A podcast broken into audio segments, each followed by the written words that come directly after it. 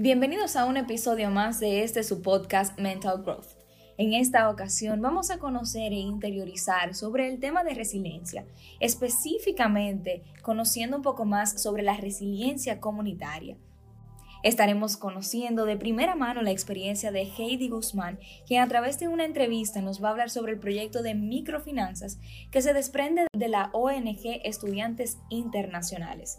En esta ocasión vamos a conocer el concepto de resiliencia comunitaria. Elvis, tal vez nos puedes ayudar a conocer primero el concepto de resiliencia.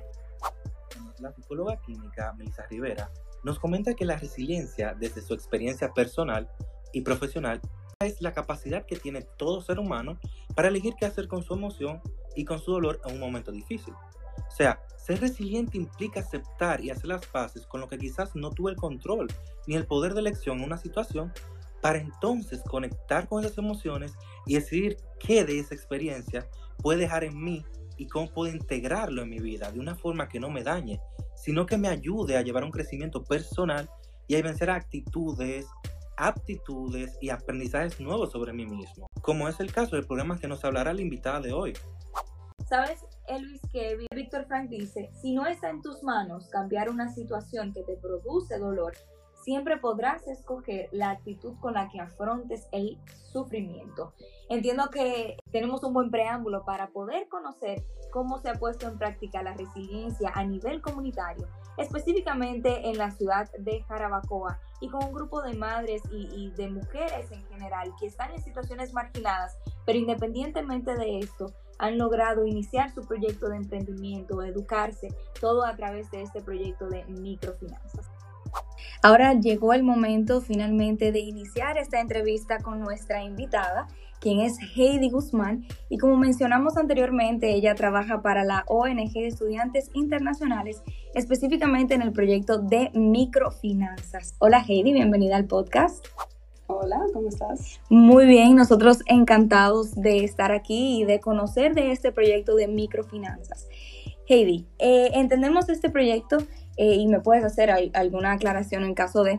Este es un proyecto que trabaja el eje de educación y finanzas en madres solteras, específicamente en la comunidad de Jarabacoa y de Santiago. Sí, no con madres solteras solamente, sino con mujeres diferentes. Hay madres solteras, hay mujeres casadas, hay solteras, hay adolescentes. Ustedes, perfecto. Entonces, todas esas eh, mujeres dominicanas que buscan desarrollar y, y conocer cómo manejar esas finanzas en su día a día son beneficiadas por el proyecto de microfinanzas. ¿Cómo inicia la idea de este proyecto de microfinanzas? ¿Qué fue ese hecho que ustedes lograron identificar y que les motivó a que este proyecto surgiera? Este, eh, yo para eso tendría que hablar un poquito de cómo surgió las microfinanzas en el mundo. En la India hay un profesor, se llama Yunus, que él un día caminando por las calles vio a unas mujeres que hacían muebles de bambú y entonces él decidió que yo quizá puedo ayudarlo. Empezó a dar alguna clase financiera, luego a darle préstamos y poco a poco él vio que resultaba. Entonces él decía, ok, no es que los pobres no pagan, es que ellos no saben cómo manejar sus finanzas. Y poco a poco siguió abriendo más grupos, más grupos, más grupos, y eso se convirtió en el Banco Yemen, que es el banco más grande ahora mismo que tienen allí. Y muchos países empezaron a copiar el concepto. Aquí dijimos, bueno, pues podemos ver si funcionaría. Entonces empezamos a, evaluar diferentes comunidades, a hablar con las mujeres, a ver cómo ellas manejaban su finanza. Y nos dimos cuenta que en República Dominicana no es un problema de pobreza, o sea, no es el problema de que yo soy pobre o de que yo no tengo dinero, es que no hay una asesoría financiera, no hay una clase financiera. La mayoría de las personas tú le preguntas y en su casa le hablan de todo menos de dinero, ni de cómo manejar el dinero, no se enseña a manejar el dinero, en la escuela tampoco.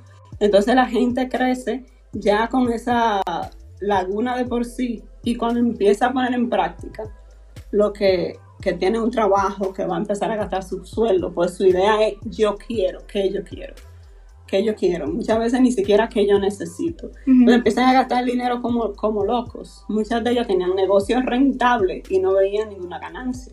Porque no conocían ese proceso de planificación. Entonces nos sentamos con ella y le explicamos, ok, ¿qué tú haces? Por ejemplo, hay una de ellas que hace pastelitos.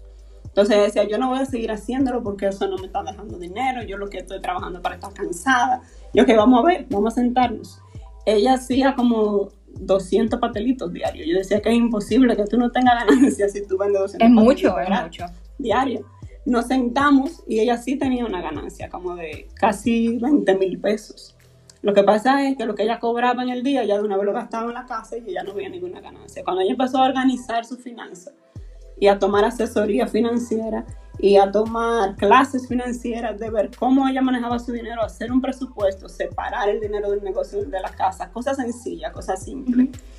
Eh, en cuanto al proyecto de microfinanzas, ¿cuáles han sido esos retos que ustedes han tenido en las comunidades cuando llegan esas mujeres que dicen, bueno, pero es que yo prefiero bebérmelo este fin de semana y, y no ahorrarlo? Eh, yo soy contadora y asesora financiera, pero yo voy a comunidades donde la gente quizá hizo un cuarto, quinto curso. Entonces yo no puedo ir con términos financieros, hablarle a ellos porque no van a entender nada de lo que yo les digo. Tengo que bajar yo Claro. a su nivel. Entonces, por ejemplo, en vez de decirle, tú necesitas hacer un presupuesto, ok, tú necesitas hacer una lista de todo lo que tú vendes y de todo lo que tú das. Había que desmenuzar y ese contenido. desmenuzárselo y sentarte con ella y explicarle cómo hacerlo hasta que lo entienda.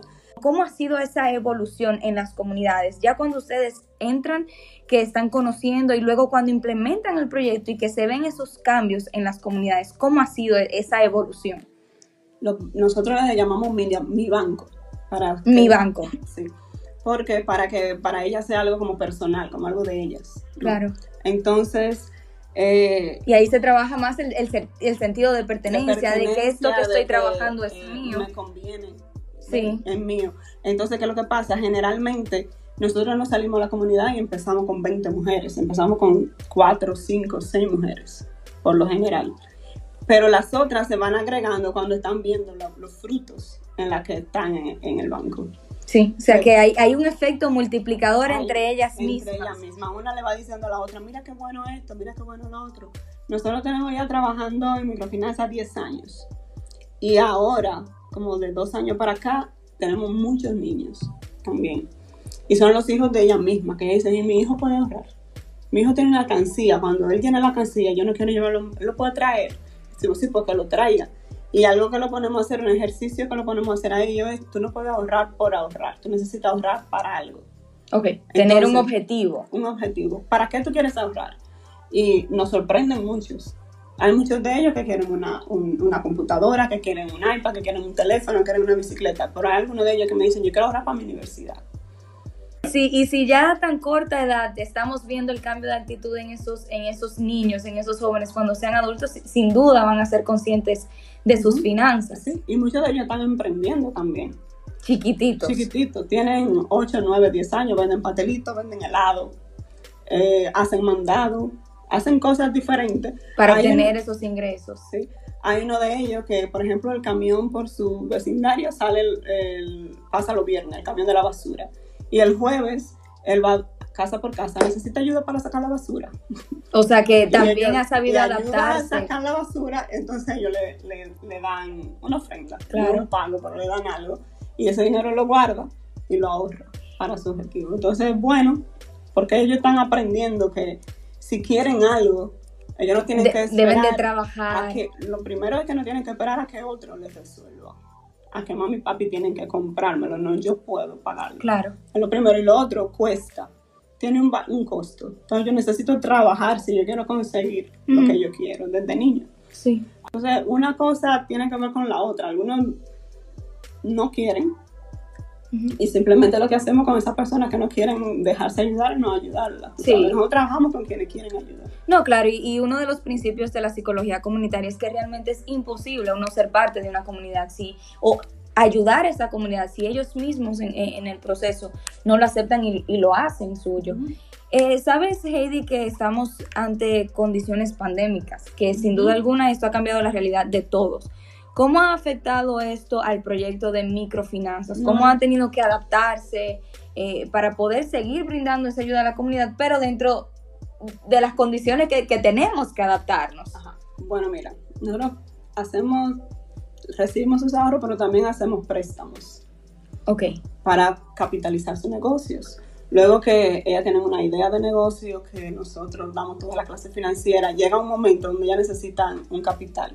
ya sea para empezar o para seguir con el negocio que ya tienen. Entonces le prestamos ese dinero. Los ahorros que ellos traen no se tocan. Ese dinero está guardado, cuando ellos lo necesiten se trae. Nosotros funcionamos para los préstamos con donaciones. Entonces durante la pandemia nosotros estábamos, bueno, esto va a ser difícil porque no podemos exigirle a ellos que paguen los préstamos para atrás porque no hay dinero. Pues paramos los préstamos. Le dijimos, miren, vamos para los préstamos.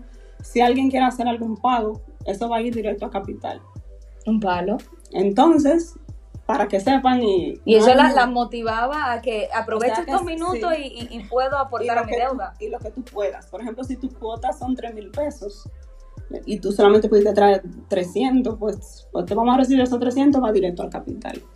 Entonces dijimos, bueno, muchas de ellas se van a atrasar, empezamos a mandar cartas, a buscar personas que puedan ayudarnos, que puedan apoyarnos mensual. Por ejemplo, Jessica apoya mensual el proyecto.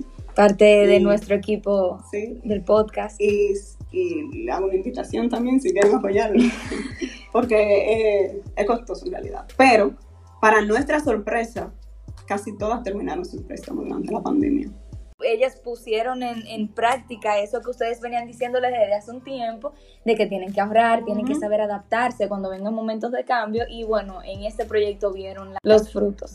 Casi todos terminaron su préstamo, nosotros estamos sorprendidos. En serio, sorprendidos. ¿Entiendes que tu programa puede, puede generar un cambio en la percepción social de, de la comunidad con respecto a las mujeres emprendedoras? O sea, ¿ha este proyecto cambiado cómo la comunidad percibe a, las mujeres emprendedoras? Sí, porque muchas de ellas, es que en realidad aquí no, ellas no piensan tanto en emprender. Ellos lo ven como un trabajo y ganar dinero. Entonces, ¿qué ellas hacen? Ah, bueno, yo voy y limpio una casa. Lo ven como parte de una banca, yo trabajo como parte de, de, lo que se conoce comúnmente como el joseo. Eso que yo hago diario para poder subsistir. Y muchas de ellas no trabajan porque tienen que estar en la casa, porque tienen que cuidar a los niños, porque no tienen, según ella, ninguna habilidad. Entonces, con eso es sentarnos con ellas y qué tú sabes hacer. Y con lo que tú sabes hacer, vamos a hacer algo. O sea, que, microfinanzas también funge como un canal para educar y capacitar en distintas habilidades a esas mujeres. Y ayudarla a ella a encontrar que no solamente es que tú puedes hacer, es que ya Dios te ha dado a ti una capacidad que viene contigo. Claro. Y que, debes de desarrollar. Y que tú puedes hacerla desde tu casa. O sea, muchas de ellas, algunas en velas, otras en jabones, eh, otras en picaderas para eventos otra decoran. Tienen diferentes habilidades, ponen salones de belleza en su casa o en, un, en la galería de su casa tienen un stand para Hay distintas iniciativas, distintas eh, habilidades y distintas competencias que sin duda alguna ya hablamos de una pluralidad que ustedes como ONG pueden captar y pueden trabajar. Yo no quisiera que este podcast cerrara Hemos hablado de todas las maravillas y todos los frutos que ustedes han visto y cómo eso ha, impactado y ha incidido positivamente en las comunidades. Pero ¿cuál ha sido ese mayor reto que ustedes tienen como organización internacional aquí en la República Dominicana? Eh, nosotros tenemos un lema, se llama a veces ayudar a hacer daño. Entonces, el reto más grande para nosotros es entender cuándo la ayuda que nosotros le estamos dando le va a hacer bien y cuándo lo está dañando. Otra cosa es la falta de educación. O sea, es increíble como cuando tú empiezas a ir a las comunidades, la falta de educación financiera que tiene la gente. No solamente los niños y las mujeres, los hombres también, todo el mundo. Pero si tú hablas con, a veces yo hablo con jóvenes en mi iglesia, ya de clase media, que también tienen una falta increíble de educación financiera. Entonces este país culturalmente tiene una falta de, de educación financiera increíble y eso no ayuda. Y otra cosa que, nos limita mucho es el dinero. el dinero para nosotros funciona porque nosotros no funcionamos con, dinero propio, nosotros no tenemos dinero para, para todas las cosas que tenemos, sino con donaciones. Bueno, Heidi, de verdad que ha sido un gusto eh, para nosotros conocer este proyecto de microfinanzas que sale y se desprende de la ONG Estudiantes Internacionales. Agradecemos muchísimo tu tiempo y te auguramos éxito en los años venideros con este proyecto y que no solamente se replique eh, aquí en, en, Jarabacoa, sino en cualquier área de nuestro país que sea necesario y que eso sea eh, un eje de desarrollo para cada una de nuestras dominicanas. Muchas gracias a ustedes por la invitación.